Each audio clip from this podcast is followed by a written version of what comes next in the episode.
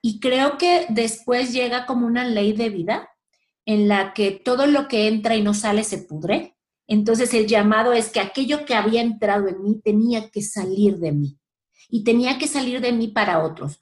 Que yo haya pensado que la docencia iba a ser mi canal, no. Que yo haya pensado en ser terapeuta, no. Sin embargo, lo fui descubriendo. Y eso es lo que sucede con el sentido. Sentido lo vas descubriendo. No lo inventas, no lo fabricas, sino que lo vas descubriendo. Es algo que está ahí. Está, le vas dando ese sentido.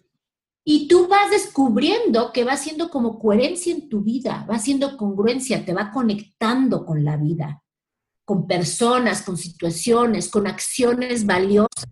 Y es como cuando, cuando detectas el sentido, es como sentirte dueño de tu vida y más vivo en tu propia vida. Esa es la sensación cuando conectas con el sentido de vida. Es más que un rumbo, es más que una dirección, es como conectar con lo valioso que hay ahí para ti y que te llama a que lo ejecutes.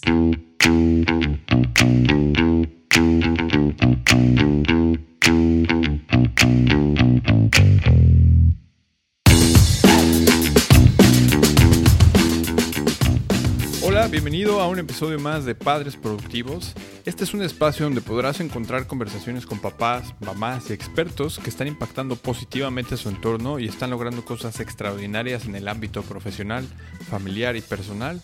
Todo esto con la idea de poder obtener sus estrategias, sus herramientas, aptitudes, consejos y aprender junto con ellos todo lo que podamos aplicar tú y yo en nuestras vidas para poder ser una mejor versión de nosotros mismos que podamos compartir con nuestras familias. Yo soy Ray López, esposo de María, la mujer más bella del mundo, y soy papá de tres lindas criaturitas llamadas Alejandra, Valentina y Paula, que llegaron a mi vida a sacarme de mi zona de confort. Para el episodio de hoy tengo el gustazo de traerles a Bárbara Barragán.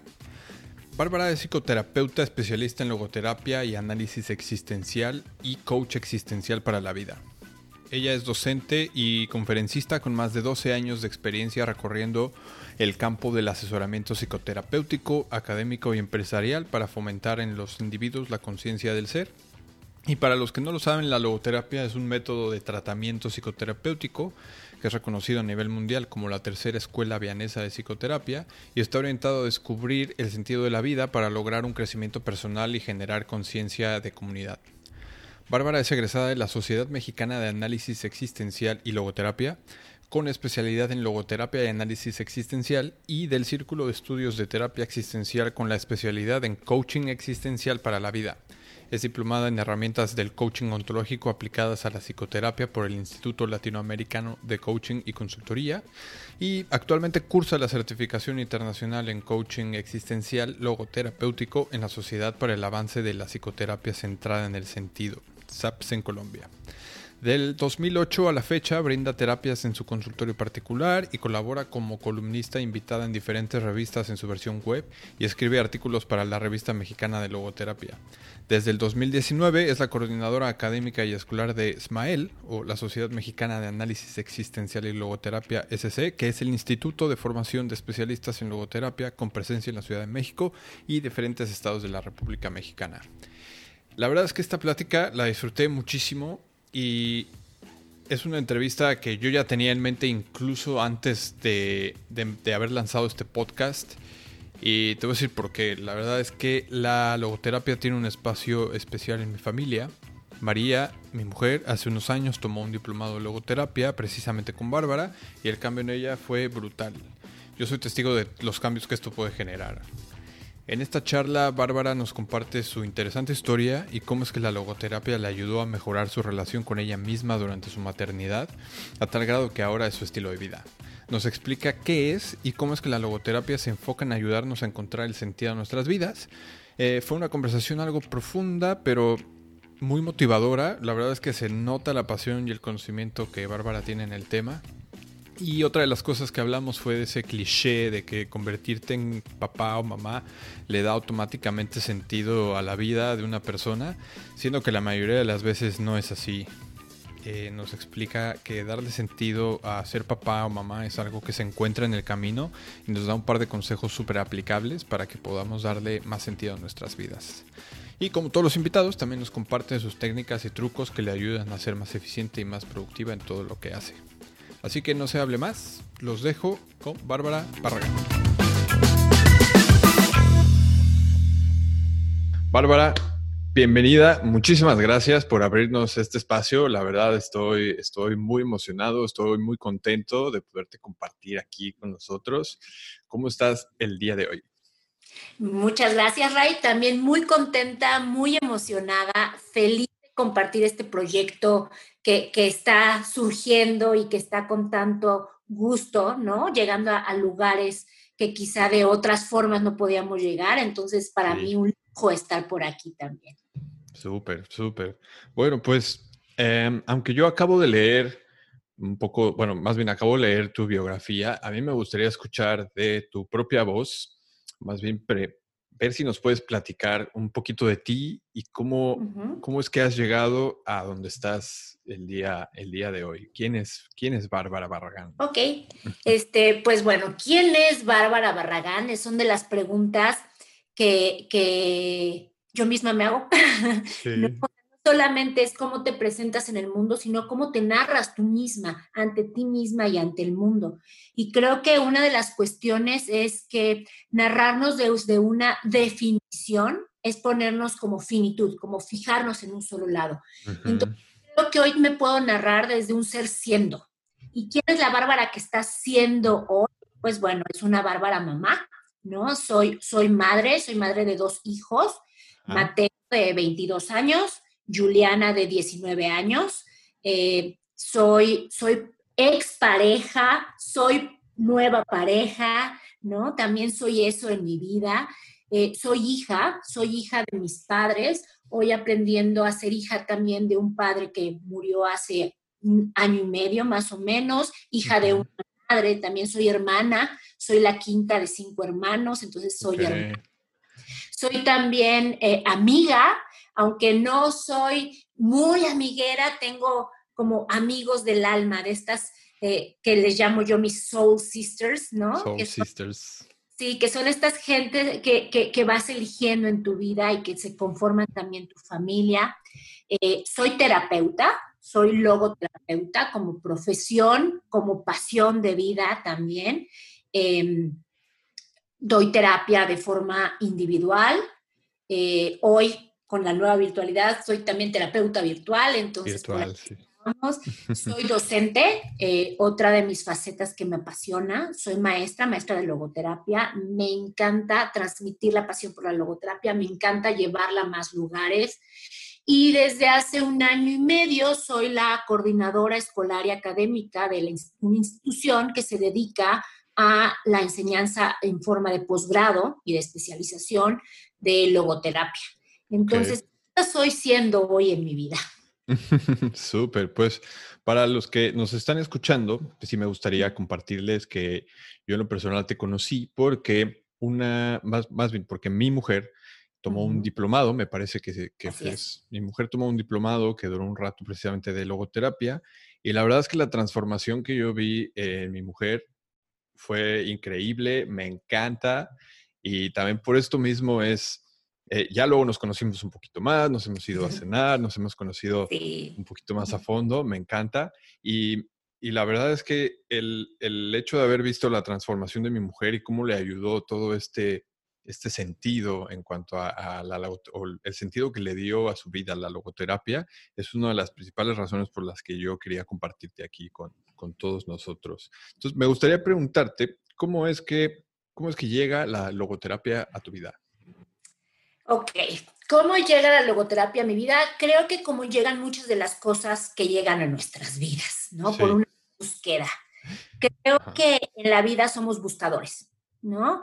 Por ahí ya poniéndole nombre, somos buscadores de sentido, somos buscadores de algo que nos conecte con la vida. Y en esta búsqueda, búsqueda que, que surge a partir de lo que hoy puedo nombrar, que se llamaba un vacío existencial o una etapa en mi vida en la que vivía un, cierto vacío existencial y un vacío muy contradictorio, porque en apariencia estaba llena, ¿no? O sea, en apariencia tenía un matrimonio, ¿no? Un, buen matrimonio, un matrimonio estable, tenía, ya sabes, como todos estos hitos que implican un matrimonio, ¿no? Hasta camioneta y perro, ¿no? Es este, un par de hijos, tenía, tenía mucho en lo que de vista parecía plenitud y sin embargo crecía dentro de mí como un vacío, un vacío donde yo me desconocía a mí misma, yo no me podía conectar ni con mi ser madre ni con mi ser esposa, ¿no? Entonces yo buscaba, yo buscaba como muchas respuestas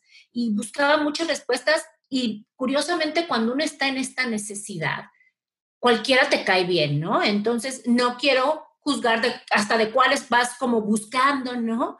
Pero, pero de todo, de todo. yo como en búsqueda del sentido, ¿no? Y creo que me faltó, me faltó antes de empezar, em, antes de, continuar con cómo llegó la logoterapia, creo que es importante definir qué es la, qué es la logoterapia. ¿Qué te parece si conforme te voy diciendo cómo llega, te, voy explicando qué es? Porque fue muy curioso, porque llegó sin yo saber realmente qué era la logoterapia. Entonces igual hacemos como esta, esta este conexión. juntos o esta conexión de cómo fue conmigo, porque llegó saber cómo, qué era. O sea, no es que yo haya ido a buscar, ah, necesito eso que se llama logoterapia, ¿no? Entonces, eh, en estas búsquedas llega, llega como, como una posible respuesta a mi búsqueda. Es así como llega. Eh, eh, curiosamente, em, en estas búsquedas que estaba, las respuestas llegan de, de, diversos lugares y en uno de esos he de decir que estaba en un salón de belleza. ¿no? Platicando con la chava que me atendía en ese entonces en el salón. Y una mujer de esas que, que, bueno, solo faltaba que, digo, perdón, pero que la cagara una vaca si las vacas volaran, ¿no? O sea, todo le había sucedido en su vida, de esas cosas que dices, wow, pero lo más wow era la actitud con la que estaba a pesar de todo lo que le había sucedido en su vida físico, emocional, con los hijos, con la familia, pérdidas económicas, eh, pérdida casi de visión por desprendimientos de retina, o sea, unas cosas, y la mujer así como tocada por algo, ¿no? Con esta actitud ante la vida de seguir.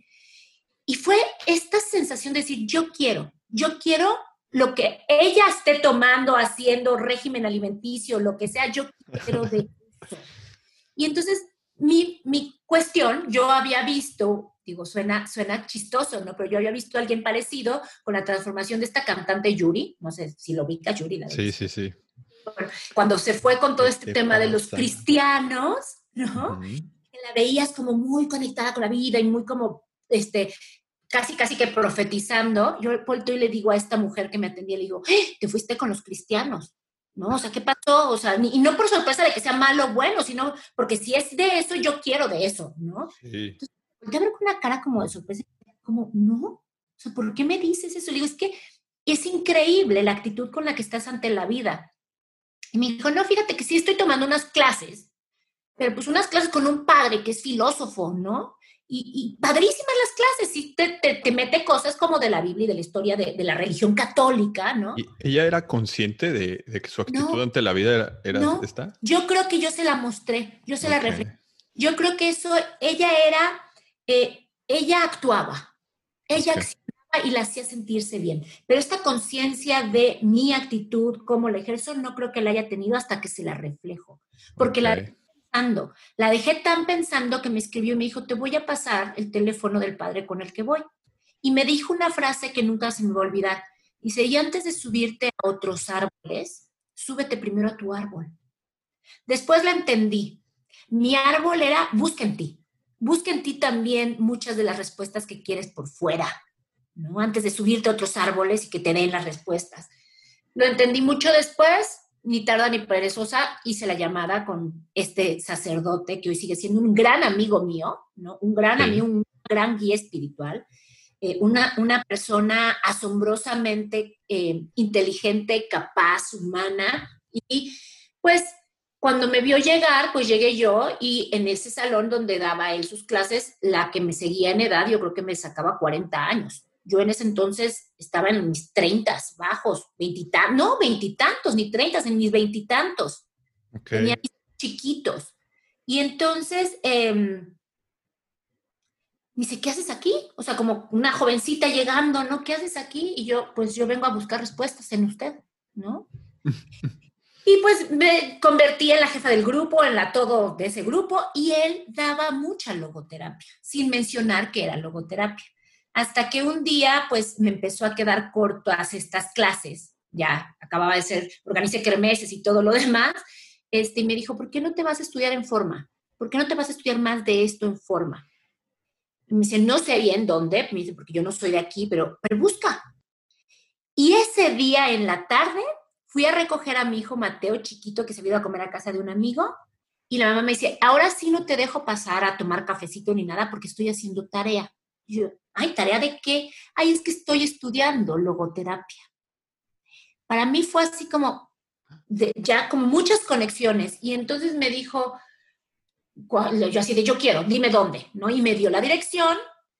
Con mi hijo en el asiento de atrás, fui a buscarlo. O sea, fui a buscar la dirección, me bajé.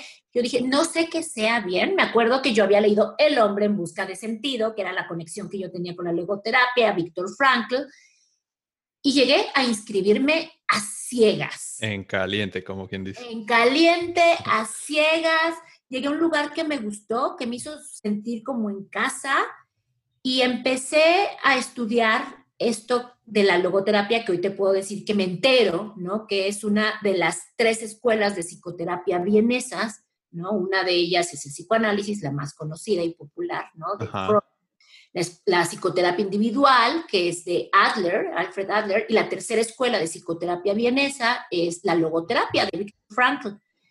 Y pues empiezo un diplomado, tal como lo empezó María, ¿no? Tu esposa. Ajá diplomado empieza esta transformación. Es increíble cómo empieza la logoteoría, empieza a convertirse en una logoactitud, digámoslo así. Okay. Empiezas a transformar tu vida. Y, yo dije, quiero más de esto. En un principio era, quiero más para mí. Y creo que después llega como una ley de vida en la que todo lo que entra y no sale se pudre. Entonces el llamado es que aquello que había entrado en mí tenía que salir de mí y tenía que salir de mí para otros. Que yo haya pensado que la docencia iba a ser mi canal, no.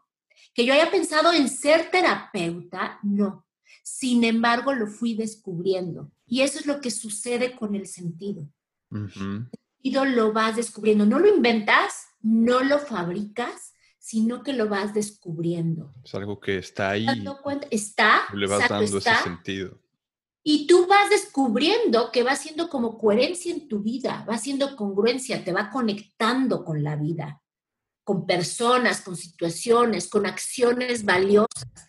Y es como cuando, cuando detectas el sentido, es como sentirte dueño de tu vida y más vivo en tu propia vida. Esa es la sensación cuando conectas con el sentido de vida. Es más que un rumbo, es más que una dirección, es como conectar con lo valioso que hay ahí para ti y que te llama a que lo ejecutes.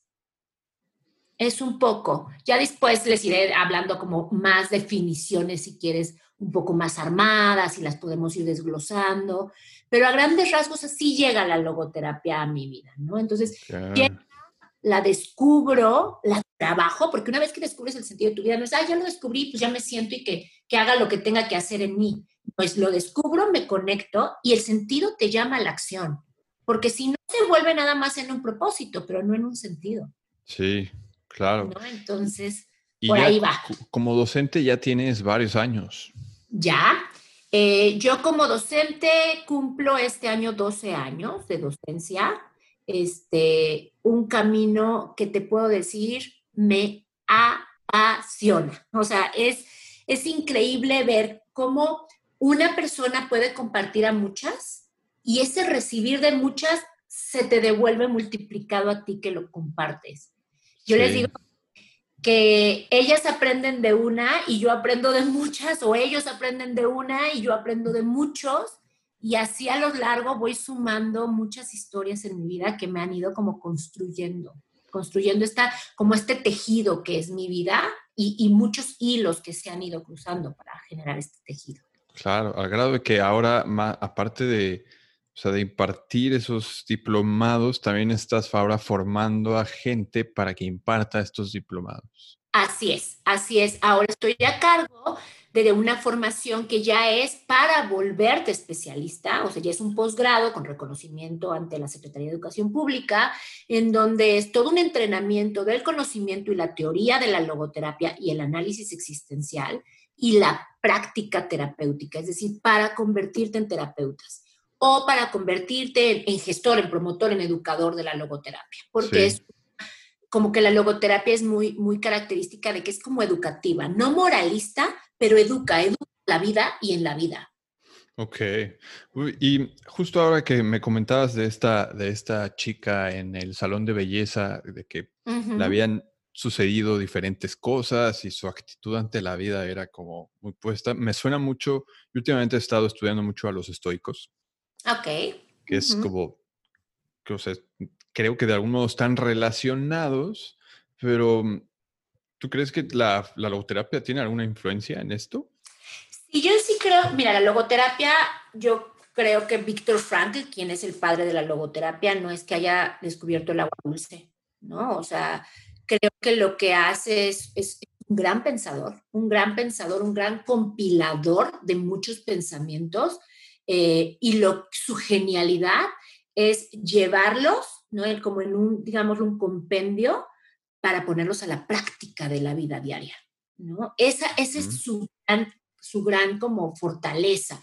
Y por supuesto que hay tintes del estoicismo, ¿no? Por supuesto que hay tintes socráticos, presocráticos, ¿no? O sea, los griegos ahí están presentes en nuestra vida a todo lo que da. Hay tintes, hay tintes del judaísmo, ¿no? Él es, él es judío, entonces hay tintes del judaísmo, por supuesto que los hay, ¿no?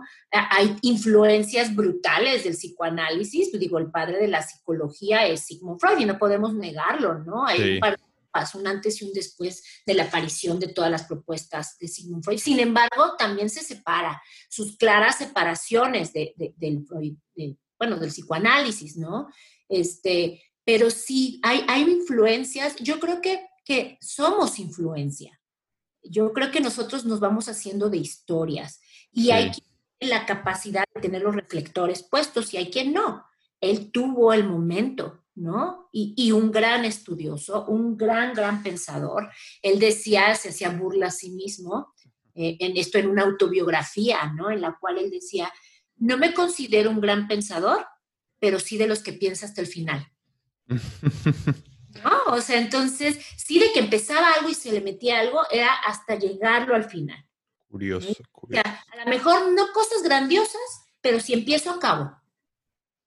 Sí, está muy bien. De hecho, afortunadamente así lo manejó todo y aunque sea, o sea, afortunadamente él ha dejado todo este legado que, que ha podido ayudar a muchísimas personas a muchísimas. Y él bien lo dice, tal cual, yo dejo mi legado, o sea, yo dejo hasta aquí la construcción de la logoterapia, pero es para que los que siguen construyan sobre estas bases. ¿no? Si no, pues nos convertiríamos también en una clase de, reduccionismo, ¿no? De, de a, a, una sola persona, una idolatración, y dejamos de ver las posibilidades que también brinda. Entonces, deja cimientos muy claros y de acuerdo a esos cimientos, por eso también existen escuelas post-franklianas, ¿no? O sea, los nuevos aportadores a la logoterapia y que hay que ir como, como actualizando, porque aquello que eran, me da risa, a veces seguimos enseñando los problemas de nuestra época, bueno, pero eran del siglo pasado. ¿No? de mediados del siglo XX.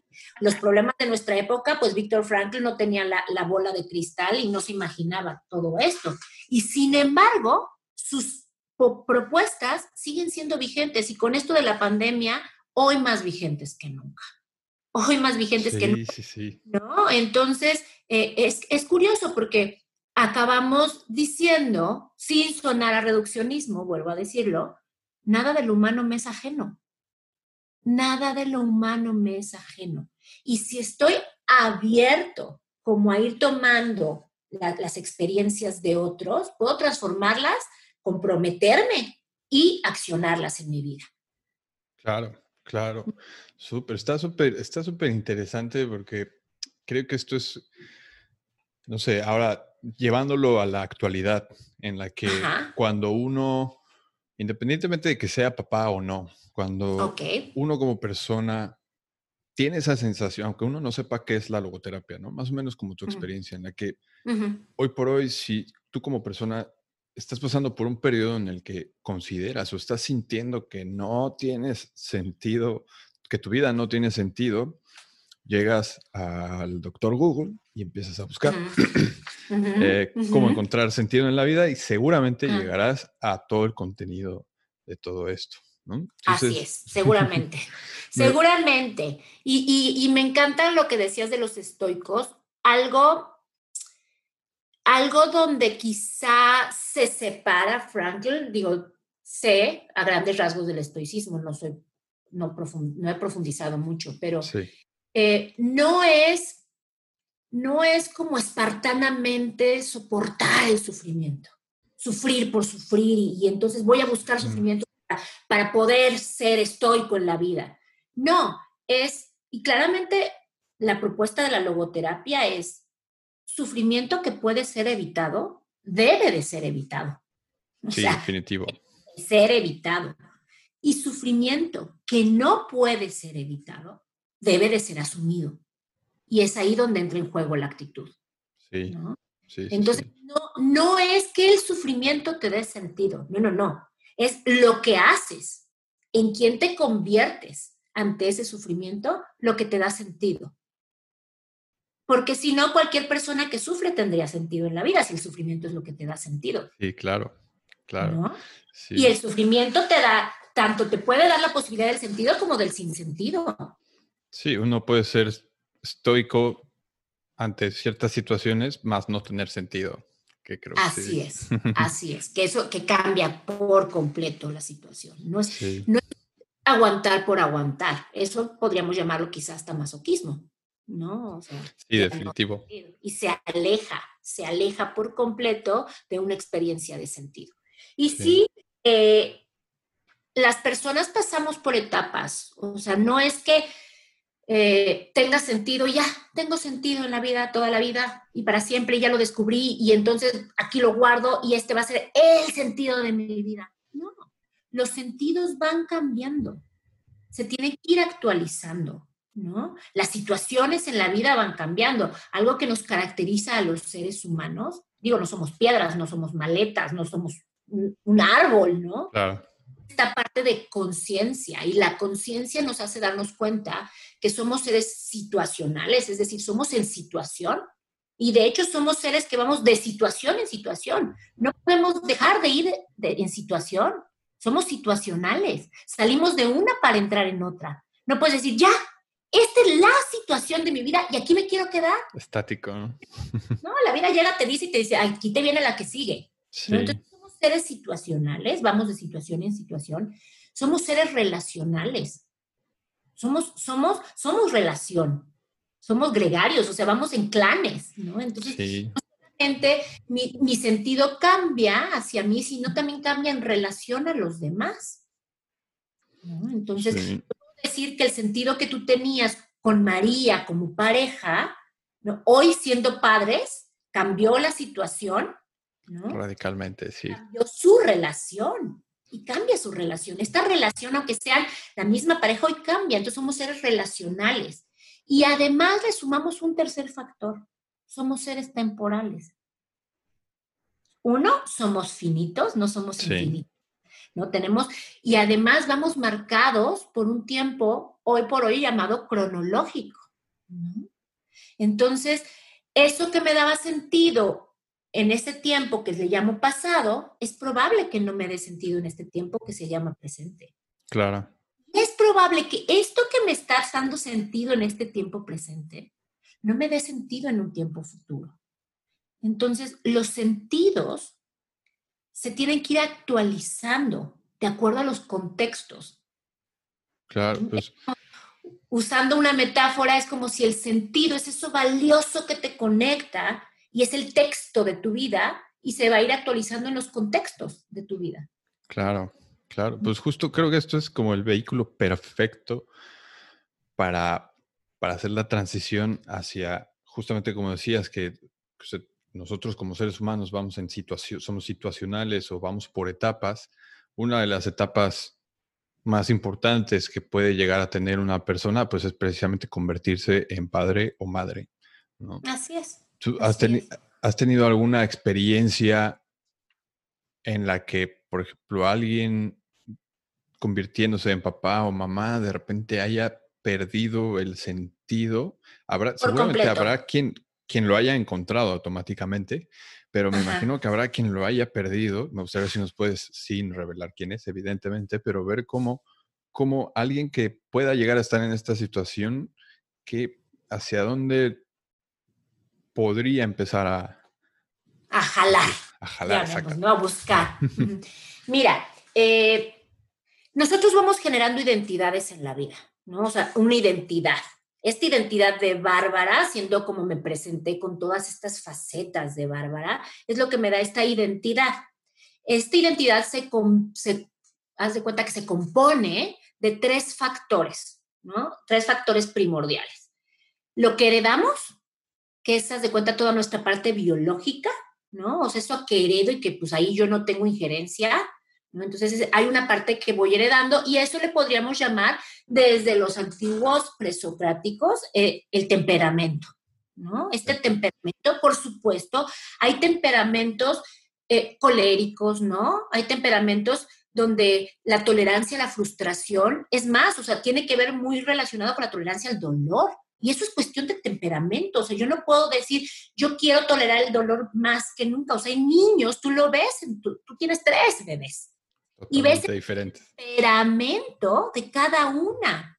Hay una que tolera más la incomodidad que otra. Hay otra que es más sensible hasta los ruidos, a los roces. Eso es una cuestión hereditaria, biológica, ¿no? Entonces, esa es una parte del temperamento. ¿Somos temperamento nada más? No. Porque entonces ahí seríamos seres que ya estamos predestinados. Seríamos una parte muy animal y se acabó.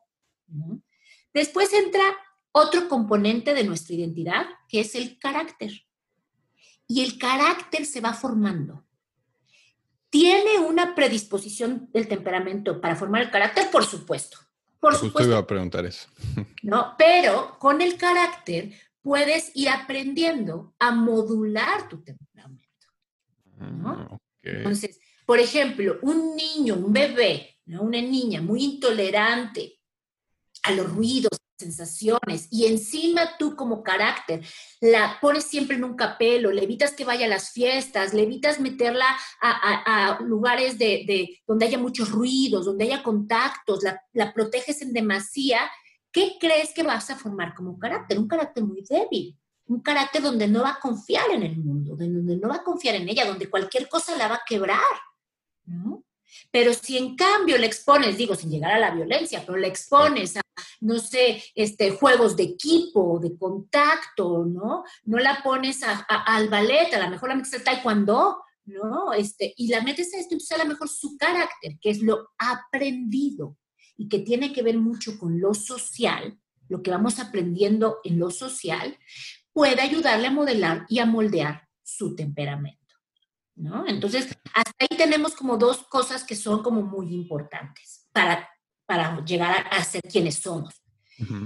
Y si a eso le sumamos la tercera y es la primordial, y es donde la logoterapia pone como su, su, énfasis, que es el área de libertad. Es decir, somos lo que hacemos, más bien, somos lo que, lo que heredamos, somos lo que aprendemos, pero sobre todo somos lo que hacemos libremente con eso que heredamos y que aprendemos. ¿Sí? Es ahí donde todavía vamos un paso más allá. Entonces, no se vale decir, es mi temperamento y es mi carácter y yo así crecí y así aprendí.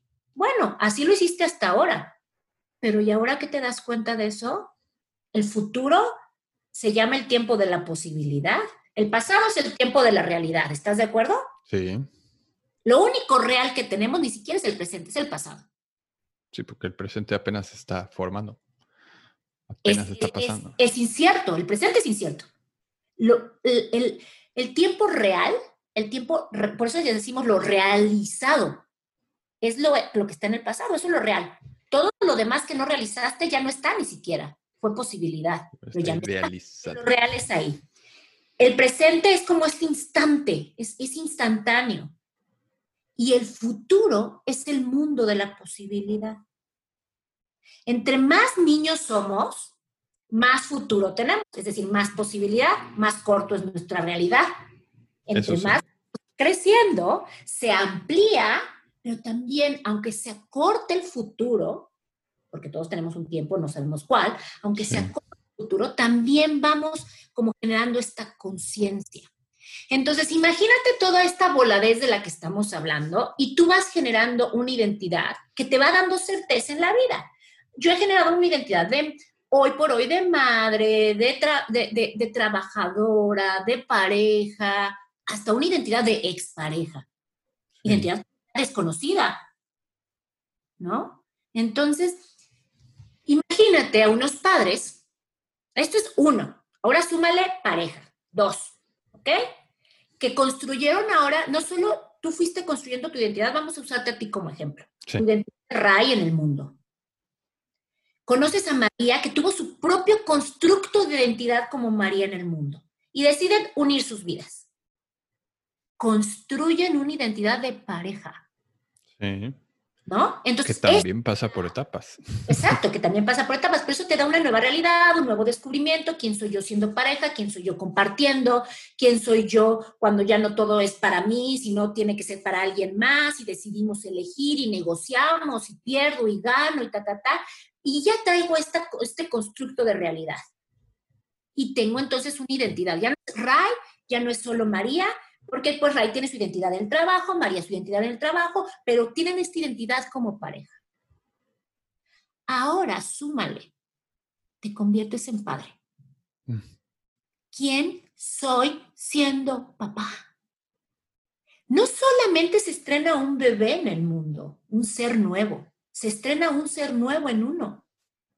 Sí, una identidad nueva. Padre, una identidad nueva que tengo que empezar a construir, a identificar, a modelar, a darme cuenta. Y aparte está condicionada, no determinada, pero condicionada por mi temperamento, por mi carácter, por mis aprendizajes. Entonces, por supuesto, a mí me choca esta idea de te conviertes en padre y todo es feliz y tienes que estar feliz y tienes que estar contento y todo es maravilloso y, ya aprendiste a tu mamá y lo amas. No es cierto. Sí. ¿no? Es cierto. Es probable que se despierte tu instinto maternal, animal. Sí. Pero aprender a ser madre es un proceso. Sí. Y que muchas veces te saca y te destantea y te nubla todo aquello que tú tenías proyectado se nubla. Y esa es la sensación de pérdida de sentido. Y luego le sumas algo que se llama culpa. Porque encima yo debería de estar feliz yo debería de estar contento, yo debería de estar brincando, yo debería, si esto es lo que supuestamente ese papá te da sentido en la vida, ¿no? Y entonces tienes todas estas ideas sociales que te empujan a llevarte feliz y tú te duermes con una angustia, con una ansiedad, con quién chingado soy, con un desconocimiento de ti mismo, se me salió una grosería, perdón. A no pasa nada. Eh, desde ahí, entonces, hay, ¿no? Personas que por su carácter y su aprendizaje de vida tienen más capacidad de salir avante. ¿Y quiénes no? Hay quienes perdemos el rumbo. Hay quienes perdemos el sentido. Hay quienes nos cuestionamos, ¿y si era esto? Y esto no quiere decir que eres mal padre, que eres mal, mala madre, que no los quieres, ¿no? Pero te cuestionas el rumbo de tu vida. Sí, definitivo. Me viene aquí una, una pregunta. Uno, uno como como papá y como mamá, uno puede prepararse para, para saber llevar el parto de una manera, para poder llevar el embarazo de una manera correcta, incluso uno puede, eh, para la parte de lactancia, para cómo llevar al papá, pero uno puede, bueno, me imagino que la respuesta es sí, pero entonces uno puede también incluso prepararse para ir buscando este sentido, incluso antes de empezar a ser padre, ¿o no? Y no. Mira, algo que tenemos que entender, el sentido no es que sea un faro que esté en el futuro que va a iluminar mi presente. Un faro que está en el presente que ilumina mi futuro. Ok. Y ahí toda la cosa. ¿cómo te, o sea, si estamos hablando, fíjate, todo lo que mencionaste, me preparo para la lactancia, me preparo para, ¿no? Para la, este, hasta entrenamiento de sueño, del baño, todas esas cosas que te lees. Te preparas en tu qué hacer, qué hacer de padre, ¿sí? Puedes prepararte tus haceres, pero ¿cómo preparas el ser? El sentir, sí.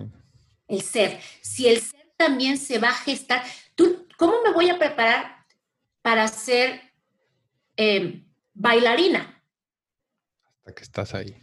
Hasta que estoy aprendiendo a ser bailarina. Y yo no me voy a llamar bailarina hasta que debuto como bailarina. Tú no te vas a llamar padre hasta que debutas como padre. Y hasta que estás ahí. ahí. descubriendo. Tú también eres papá de cero meses, de un mes, de dos meses, de tres meses, ¿no? Sí, sí, sí, sí, definitivo. Yo en, en, mi camino como papá, personalmente, no pasé por una etapa, bueno, no, no, le quiero llamar como sin falta de sentido, sino que he pasado por etapas en las que definitivamente, aunque sí estuve muy contento y cuando las vi nacer, fue un shock, que, que estuvo increíble la experiencia de todo, pero sí hubo, ha habido varios momentos en los que me rascado la cabeza y yo, ¿qué hago, qué hago aquí? Claro, claro. Y te toca descubrir lo que hago aquí. Y hay momentos en este que hago aquí que dices, me quiero salir. Ya no, ¿verdad? O sea, me quiero salir de esta. Bueno, sí hay, sí hay quien se va por los cigarros y no vuelve, ¿no? Pero, este, pero es, ¿qué hago con esta? Y aún yéndote por los cigarros y no vuelves, sigues siendo padre de esas criaturas. ¿eh? Claro. Y te lo tienes que trabajar. Ya hay, un, hay una relación, una relación que no hay presencia, pero hay una relación. Y hay una en esos niños, ¿no? Pero entonces, es, yo qué diría, es mucho de asumir que la paternidad y la maternidad es un proceso en formación. Continuo, aparte. Continua. Sí, porque yo, yo te puedo decir quién fue la mamá de Mateo y de Juliana cuando tenían la edad de tus triatas. ¿no?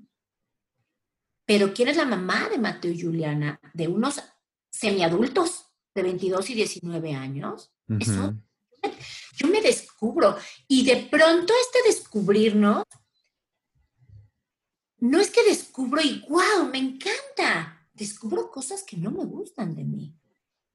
Descubro, descubro lugares que digo, en la Mauser, o sea, yo creí que ahí ya no iba a transitar y aquí estoy o descubro facetas que, no son muy agradables.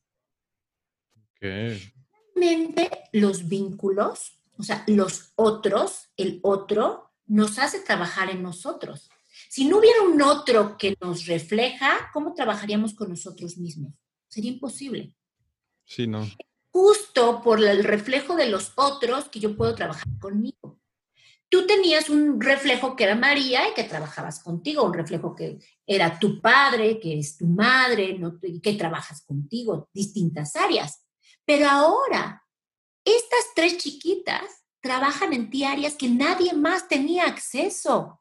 Sí, Tú, porque no eras papá de esas tres chiquitas. Entonces, hoy tienes acceso a esas áreas y hoy te toca descubrirlas. Y por supuesto que en este descubrimiento vas a encontrar cosas que te encantan de ti y que puedes, aparte, padrísimo, llevarla a otras áreas de tu vida.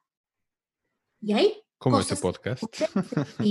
sí, y hay cosas que descubres de ti que no te encantan, que no te encantan y que también te das cuenta que las tienes en otras áreas de tu vida, de otra forma. ¿no? Te descubres a la mejor, yo, yo me acuerdo, o sea, si algo mis hijos me hicieron como descubrir fue mi poca tolerancia a la frustración que yo tenía. Yo tenía una muy baja tolerancia a la frustración. ¿no? Ah. No hay nada que te frustre más que no controlar a seres humanos. O sea, pues no, no los controlas, no son cosas, no son objetos, no le pones switch on, switch off, lo conecto y lo desconecto. Sí. Entonces, Instrucciones. encontrarme ahí no me gustaba, no me gustaba esa Bárbara que yo encontraba. Y pero eso mismo me obligó a buscar cómo pulirla. No, ojo, no a negarla, porque muchas veces es cómo dejo de ser esta. Es imposible. Es imposible. Es siendo esta, ¿cómo puedo ser más? ¿Cómo puedo ser mejor? ¿Cómo, cómo puedo tener una relación más ecológica conmigo? Llamémoslo de esa manera. Sí. Es estar con el otro. A mí en lo personal, evidentemente ha habido momentos en los que hay una, una de las tres, bueno, cada una toca botones diferentes, ¿no? Pero hay una, hay una que toca continuamente botones donde digo, uh, uh esta película yo ya la vi. esta película yo ya la sentí del otro lado. Entonces me doy cuenta que, uno, creo que en este caso, yo la verdad es que llevo mucho tiempo no he llegado ni, ni, llegaré a una maestría como tal, pero he trabajado, me he trabajado mucho y tengo, afortunadamente, me doy cuenta en, esos, en ese momento. ah, entonces ahí es donde me tengo que trabajar. Ahí es donde me tengo que trabajar. Y fíjate, una niñita de un año te lo muestra. y si, y si o no dices, aquí es donde me tengo que trabajar, y volteas y dices, híjole, porque esto también lo llevo a estas otras áreas de mi vida, de otra forma. Pero el fondo es el mismo. Las formas cambian. Aquí te lo muestra ella y no hay nadie que nos muestre mejor esos botones que tú llamas que nuestros hijos. Nadie. Ahora, ¿cómo te preparas para eso? No existe. Eso lo descubres. Creo que al contrario, si nos preparamos demasiado, metemos unas expectativas de pronto muy irreales. Es verdad, sí. Mayor expectativa irreal, mayor frustración. ¿eh? Pues, se supone que tendría que ser así. sí, yo tendría que tener esta paciencia y debería de amarlo y llenarlo de besos y debería de jugar 10 horas seguidas sin parar, ¿no? Y, no, no aguanto ni media. No, o sea, y, me desespera y ya quiero que se lo lleven, ¿no? Por favor, déjenme tantito, ¿no? Y entonces, imagínate eso, más culpa, más frustración, más rechazo de mí misma, ¿no? más, más ajena a mí me vivo. Y entonces pareciera eh, que vamos en contra de nosotros. Hay, hay un dicho que, que lo usamos seguidito y, no le damos esa relevancia, esa importancia que creo que tiene. Y es, nadie da lo que no tiene. Pero es, es cierto. ¿Cómo voy a dar paciencia si no tengo paciencia conmigo? Si no soporto mis insoportabilidades. Eso es lo lindo. Digo, qué padre que quieran tu parte luminosa y tu parte bella y que tú también quieras tu parte luminosa y tu parte bella, ¿no? Pero si tú no te soportas en tu insoportabilidad, ¿cómo pretendes que el otro te dé soporte ahí? Es como ¿Y cómo pretendes soportar la insoportabilidad del otro? Sería como la parte contraria hacia lo que te choca, te checa. Mira, eso de lo que te choca, te checa. Yo digo, si te choca y te checa, entonces chécate. Mm. O sea, no necesariamente quiere decir que porque te choca, tú lo tienes y lo haces igual, porque a veces es lo, lo pensamos así, como si fuera algo by the book.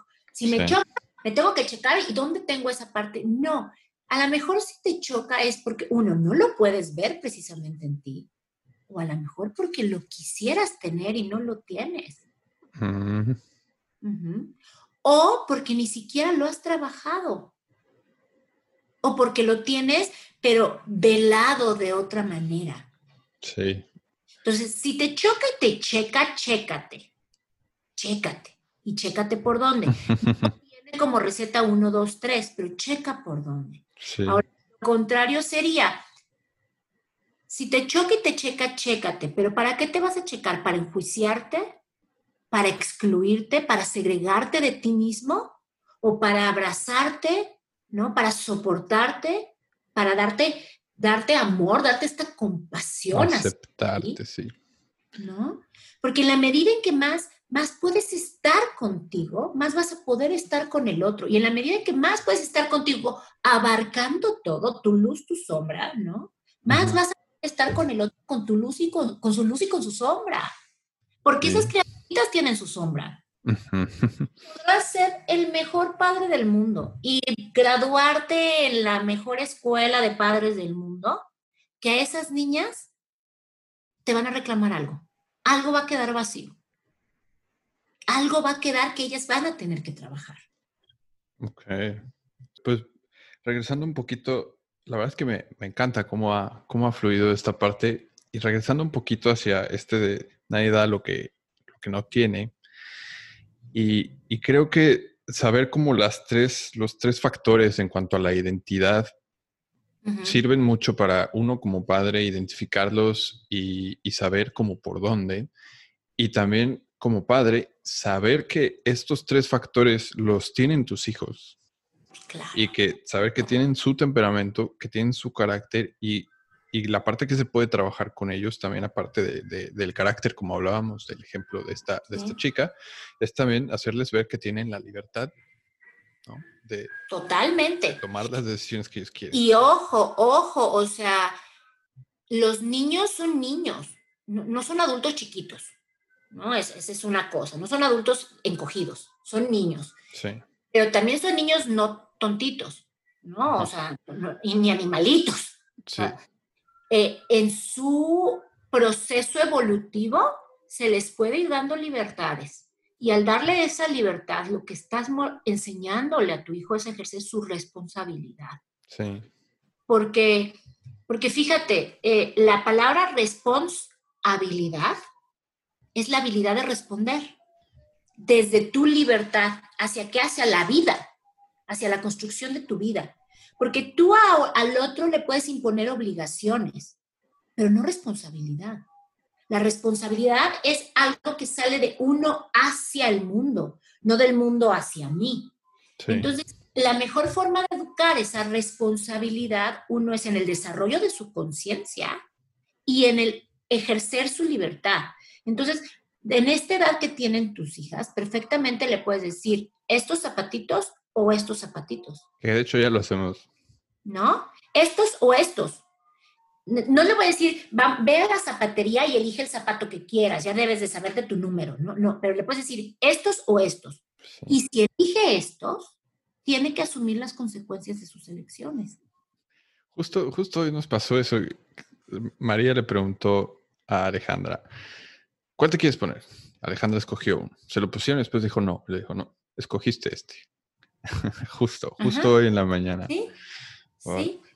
Hoy, una, ahora sí, em, ya vimos toda esta parte y me gustaría ver si nos puedes dejar algo de tarea o como cuál sería ese consejo hacia alguien que se puede llegar a sentir tal vez o en esta búsqueda o cuál sería el consejo que nos, que nos podrías Mira, me encantaría dejarles primero como la definición de, sentido. O sea, el sentido no es algo como tan sencillito de explicar, pero tampoco tan complejo de entender. O sea, uno hay que quitarnos esta idea de que el sentido es como un rayo de luz que sale del cielo y me ilumina y me toca y solo es para cierta gente que tiene sentido en su vida.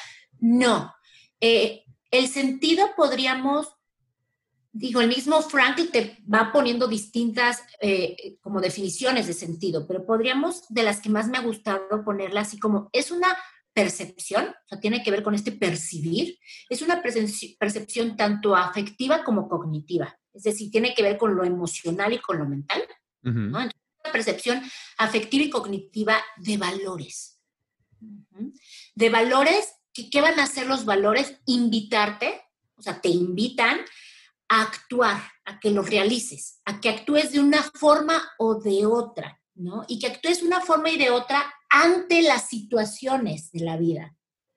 Entonces, estos valores te invitan a que actúes de una forma o de otra ante las situaciones y ese actuar de las situaciones te va dando como un sentido en general en tu vida. Entonces, eso lo que va a reportar en la persona es una sensación como de, de identidad, de coherencia. Entonces, fíjate, tenemos que partir con que si quieren descubrir, si quieren trabajar con el sentido de su vida, tienen que trabajar con esta parte de percibir, o sea, tiene que haber algo que te emociona, La palabra emoción es, uy, yupi, yupi, es emo, hasta en inglés, emotion, o sea, te mueve a, te emociona, ¿no? Te mueve a. Entonces, una percepción de algo que te emociona, que no solo es racional, sino que también es afectivo. Porque muchas veces, desde lo racional, queremos que nos dé sentido y no nos da sentido porque no nos afecta, o sea, no mueve los mueve. Ajá. O hay cosas que nos mueven, pero no nos dan razón. Entonces, aquí tiene que haber esta integración, percepción afectiva y, cognitiva que te resuena, que te mueve, ¿ok? De valores. Hoy por hoy en, la sociedad nos da como hasta penita hablar de valores, es así como anticuado, ¿no?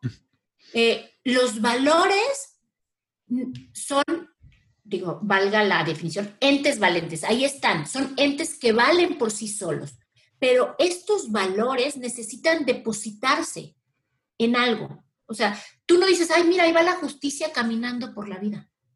No. No, ¿verdad? Tú dices, esa, ese es un acto justo. O esa es una persona haciendo justicia, ¿no? Entonces. Y eso es, medido de acuerdo a tu valor, a tu percepción de ese valor. A tu percepción de ese valor. Pero ojo, un valor para ser valor construye vida. Si no construye vida, no es valor. ¿Ok? Será, será una creencia, será un introyecto, ¿no? Porque, ojo, también hay que distinguir el los valores del ejercicio de valorar. Hay cosas que en tu familia se valoraron, pero no es que sean un valor. A lo mejor eran creencias rancias. Sí, digamos, la puntualidad, me imagino. Exactamente. Pero bueno, la puntualidad sí genera vida, ¿me entiendes? O sea, sí, sí suma, sí perfecciona al ser humano. Entonces el valor tiene que generar vida. Generar vida, perfeccionar al ser humano, construir vida a más, no solo a ti, sino a más, porque yo ya amanezco y digo, es que yo valoro matar, pero el matar no construye vida. Sí, definitivo. No suma, no construye vida en mí y en los demás, no perfecciona al ser humano. Entonces, tiene que ser esta percepción hacia lo valioso. Entonces, yo les dejaría de tarea, ¿qué son, cuáles son mis valores hoy en la vida? ¿No? O sea, de verdad, ¿qué es eso que me mueve, que me emociona y que cognitivamente sé que me hace bien? Y ojo, los valores convocan, los valores invitan a que los realices. Las enfermedades, las las eh, patologías empujan. Es, una es claro, es sutil. Eh, tú puedes ver a alguien moviéndose en la vida, ¿no? O puedes ver a alguien con una pareja y decir, estoy con esa pareja por lo valioso que veo en esta pareja, ¿no? Porque construimos vida, porque elegimos eh, ser responsables el uno del otro y de nosotros mismos. O estoy con esta pareja porque no soporto mi soledad, porque huyo de mi soledad. Empuja. Me empuja. Entonces, las patologías, las enfermedades empujan, los valores atraen, te convocan a que los ejerzas. Entonces, ¿qué es aquello que me invita, que me convoca hoy en la vida? Sería como hacer ese, ejercicio de, de, de, de estar como consciente de, a la hora de estar, como yo creo que podría hacer una, hacer una lista de tus valores y conforme los vas escribiendo, sentir siempre. Ojo, pero acuérdate que los valores, no hagas una lista de, solidaridad, justicia, ¿no? Sí, Esta parte de los valores universales, sino haz una lista de bienes depositarios de valor. Trabajo. El trabajo es un bien depositario de valores. Familia es un bien depositario de valores. Hobbies son bienes depositarios de valores. Entonces, ¿qué es todo eso que te atrae? La lectura. La lectura no es que sea un valor, ¿no? Pero quizá el conocimiento sí. Lo que genera la, lectura. Lo que genera. Entonces, los valores se tienen que depositar en actos, acciones, personas, eventos, bienes tangibles. Y eso te invita. Tú vas a un centro comercial, yo amo la lectura, amo leer, de verdad me encanta. Yo voy a un centro comercial y también me gusta la ropa y todo eso, pero paso por Gandhi y hace cuenta que me dice, ven a mí. Voy, voy, me atrae. Sí. me atrae. Y siento que si no, soy si no voy a ese convocamiento, a esa invitación, siento desazón en mi vida. Es un ejemplo muy burdo que estoy usando, pero así es con los valores. Si no ejecuto este acto de, preparar mis clases, de todo lo que implica, me siento con desazón, me siento incongruente, incoherente. En cambio, si voy a la preparación, al buscar, al meterles el video nuevo, me siento prendida, me siento conectada con la vida. Mm. Entonces, buscar eso valioso que me atrae, que me invita. Ojo, es bien padre porque mucho de aquello que te dio sentido y allá y entonces, si verdaderamente te dio sentido, deja huellas de sentido. Y lo que tienes que hacer entonces es actualizar el contexto. ¿Te acuerdas que hablábamos de contextos? Sí. Es decir, si aquello que me daba vida era bailar ballet, ¿no? Ya a mi edad, pues no me voy a meter a clases de ballet, ni a lo mejor mi rodilla ya no me lo permite, etcétera, etcétera, pero sí puedo quizá, ¿no? Em, apoyar a una fundación de niñas de escasos recursos, porque hay un par de ellas que quieren estudiar ballet. Ir, verlo, disfrutar Ir, verlo, ver el ballet, compartir, exactamente, vivir esos valores que me generan experiencia. Entonces, aquello que me dejó huella lo traigo en contexto presente. Y hay otros que si yo me acuerdo que me dejó huella la cocina, es probable que hoy pueda ejecutar la cocina desde otro lugar. ¿no? Entonces lo actualizo. Yo tengo un, muy buen amigo que es también maestro de logoterapia y él hoy en día también hace podcast, como tú.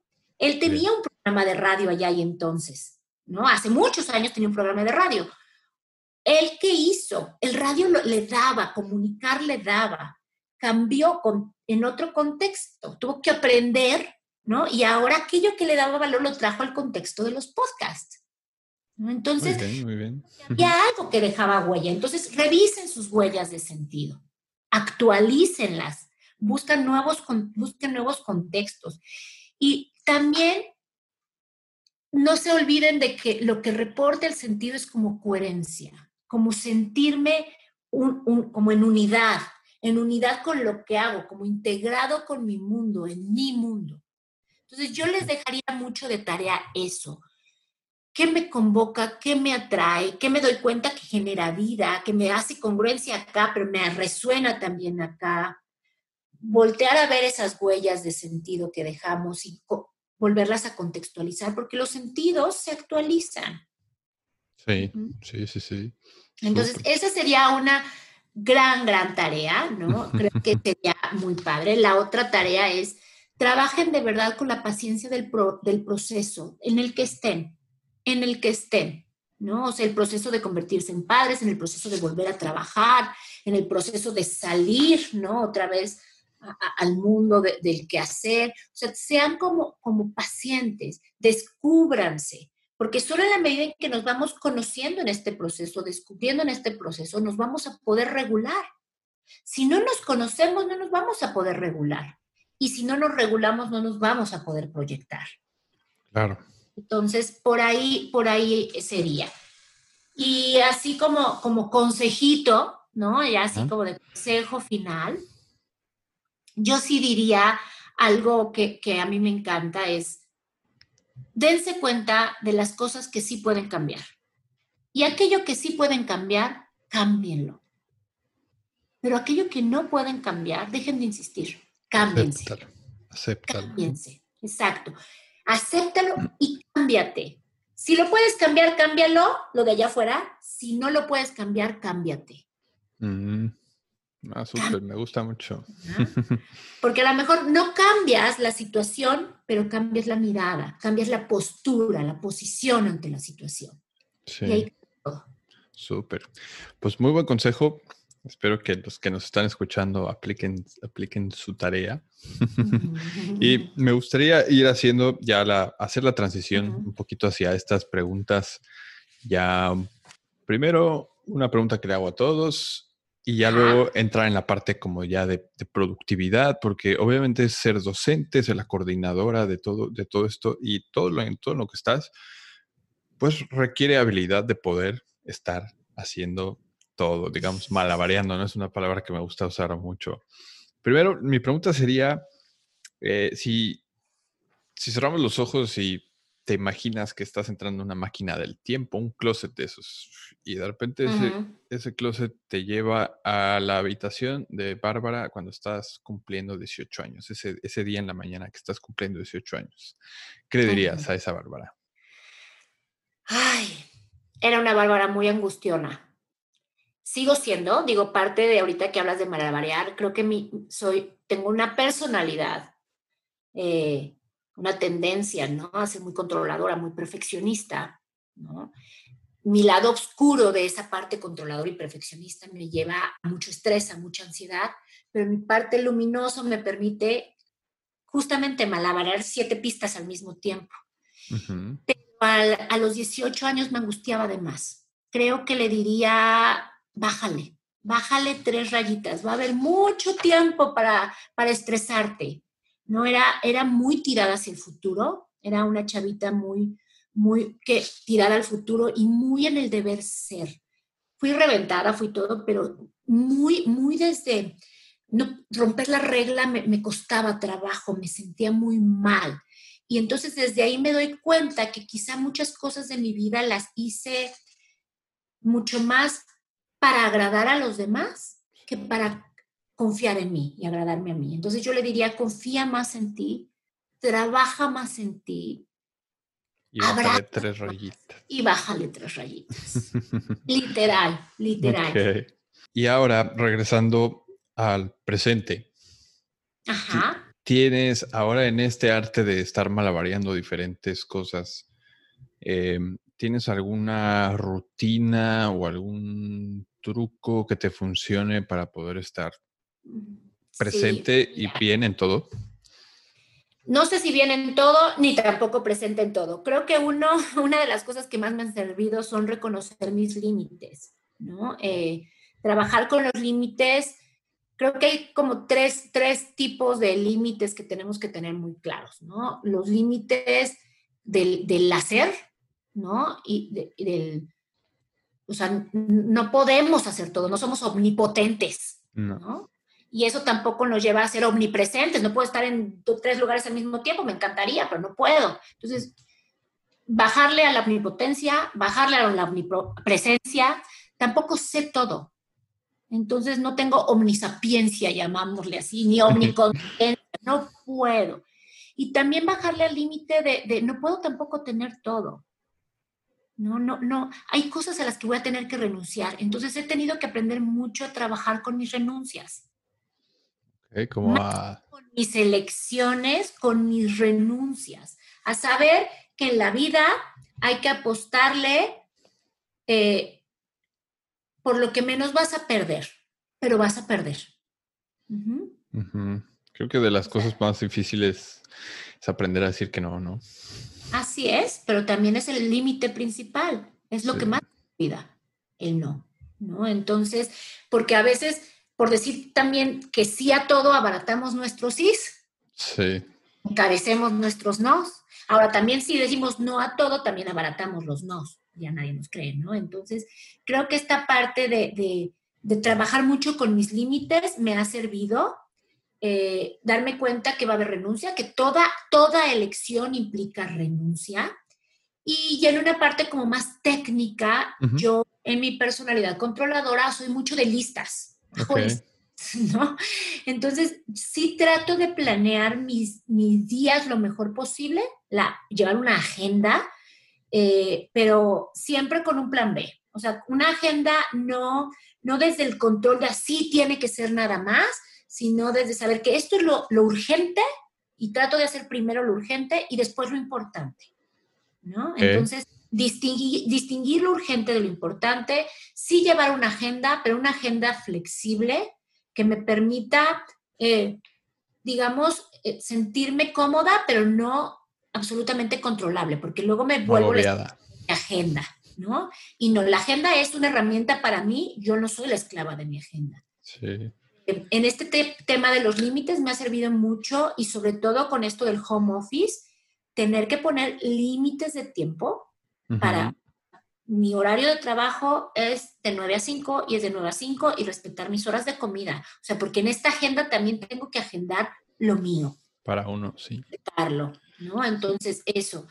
Em, me sirve. Esta, esta agenda es, eh, ¿la llevas físicamente? ¿La llevas digital? Mira, yo soy hoy sí muy dependiente de mi celular.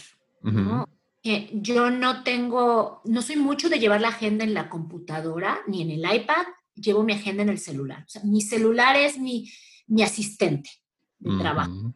O sea, entonces yo llevo una agenda tal cual en agenda de días, así, pero la gente que me ve, pues dice, está freak del control del tiempo, pero sí pongo llamar a, mandar mail a, este, o sea, sí pongo todo, todo, todo. Hasta puedo poner, no, este, pedir las verduras al mercado. Ah, porque eso lleva tiempo.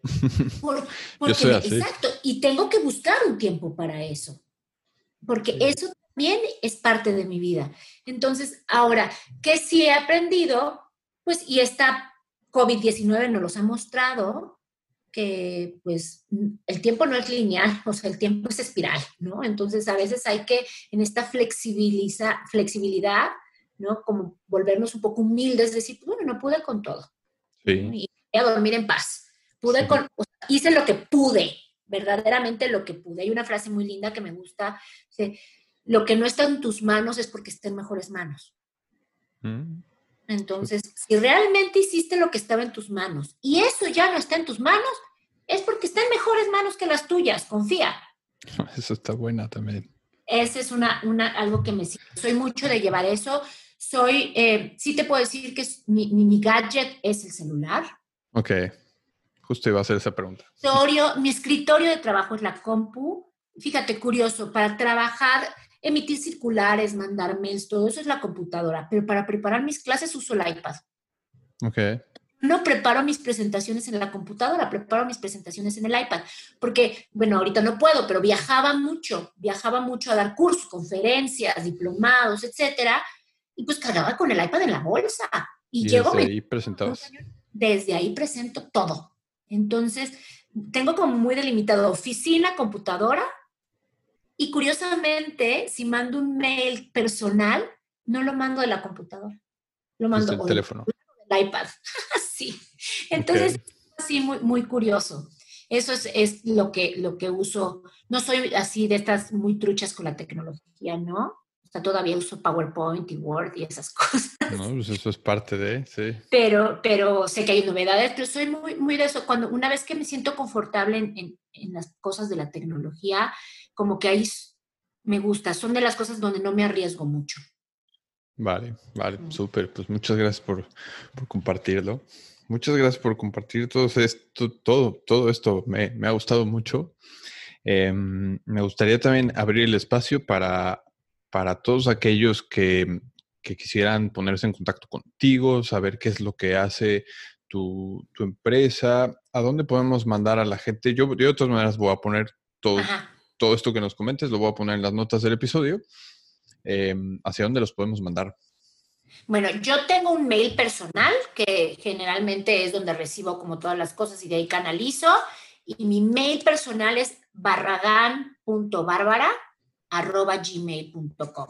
Ok. Este, me encantaría ser de estas influencers que tienen miles de seguidores en, en, las redes y tal. No me da tiempo. No me da tiempo, este, pero tengo un Instagram este, que es Bárbara Barragán de, así todo corridito, Bárbara Barragán de, y posteo cosas, ¿no? De pronto encontrarán fotitos personales, pero trato de cosas, dejar el Instagram más para cositas de frases, pensamientos.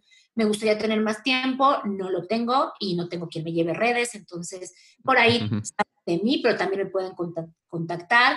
Em, tengo como un alter ego que es donde escribía, o a veces todavía escribo colaboraciones con revistas digitales, que, y así me pueden encontrar en, Facebook, que se llama B, una B grande de Bárbara, You, ¿no? Como sé tú en inglés, B, You, y ahí encuentran cosas mías, o mi, mi Facebook personal, ¿no? Bárbara Barragán, también está juntito. Y eh, la empresa donde, donde laboro, ¿no? la escuela que se llama Sociedad Mexicana de Análisis Existencial y Logoterapia. Smael. Smael. Eh, tiene una página de Facebook que es Smael, así tal cual las siglas en mayúsculas, Smael Logoterapia, igual YouTube. Tenemos ahorita bastante producción de videitos muy interesantes, cortitos, con mucha información. Em, está eh, también Facebook, que es Smael-logoterapia-mx. Okay teléfonos, si quieres también se los paso, ¿no? Para un, tenemos desde WhatsApp hasta teléfonos que están ahorita enrutados. Esmael es eh, esta, esta institución donde están desde cursos para empezar a saber qué es la logoterapia, ¿no? Estos diplomados de los que hablamos, donde es como un conocimiento y mucho es el trabajo, un trabajo personal, donde puedes ir aplicando la logoterapia a tu, propia vida. Y ya si te quieres como adentrar a una parte más profesional, más práctica, están los posgrados, que son las especialidades. Está la especialidad en logoterapia, es tal cual para volverte terapeuta, ¿no? Aplicando todas las bases, tanto filosóficas como antropológicas de, de Víctor Frankl y de la logoterapia. Entonces es un posgrado como tal. Es un posgrado como tal, sí, este, con reconocimiento ante la Secretaría de Educación Pública y por lo cual se requiere licenciatura, ¿no? O sea, se requiere eh, esta parte de haber tenido la licenciatura completada y también está otra especialización que es en logoeducación, es yo no quiero ser terapeuta, pero sí quiero ser como promotor o gestor de toda la parte de la logoterapia y entonces está la parte educativa de la, de la logoterapia. Y luego hay cursos sueltos, ¿no? Que, que están, eh, que no tienen necesariamente valor curricular o ni siquiera tampoco oficial, pero son como mucho de crecimiento. Hay talleres, hay cursos. La página casi siempre estamos actualizándolo y poniendo información. Ahorita con el tema con el tema de online, hay bastantes cursos online, entonces pues es toda la oferta educativa, digamos, que es la parte de Smile. Ok, perfecto. Eh, nos, decías que ahí hay, diferentes videos y veo que está aquí en, la página, explica como todos los caminos que uno puede tomar. ¿no? Así es, están las formaciones, los caminos, ¿no? Por dónde. Y bueno, está la parte también, si se quieren acercar a, la parte terapéutica, eh, están terapias, digo, conmigo personalmente es la parte de terapias. Ahorita, pues la, magia del, Internet nos está dando de tener terapias a distancia. Ya lo hacía yo, o sea, con, con varias de mis pacientes y varios de mis pacientes ya teníamos estas terapias a distancia. Hoy, pues es lo que hay, ¿no? Y es como estamos trabajando. Finalmente nos estamos dando cuenta que se puede y se puede generar muy buen trabajo. Se generan horas de, terapia, tienes tu horario, o sea, no es de, que a donde me acomodé, o sea, tienes tu hora, tu hora destinada a tu terapia y tienes tu espacio para terapia y esto nos está dando la oportunidad de llegar a más lugares. Entonces está la parte del contacto directamente conmigo para, para un proceso terapéutico o yo les puedo recomendar, eh, pues, colegas, ¿no? tenemos una gran cantidad de colegas de acuerdo también a cómo se vayan sintiendo más, más cómodos con la parte claro. Sí, una de las cosas que yo he estado viendo últimamente es que, bueno, yo ya era, yo ya era digital, yo, yo ya creía en esto, definitivamente, pero sí he visto que muchas personas, tanto que dan, tanto que dan un servicio, que tal vez no confiaban en la parte de que no, no me gusta, no me gusta dar las, las, las sesiones en línea, como, como las personas que recibimos un servicio que decían, es que yo prefiero, yo prefiero tomarlo presencial, ahora que nos hemos visto forzados a, adaptar, adaptarnos a todo esto, hay muchos que sí han roto ese paradigma en el que... Mm, sí.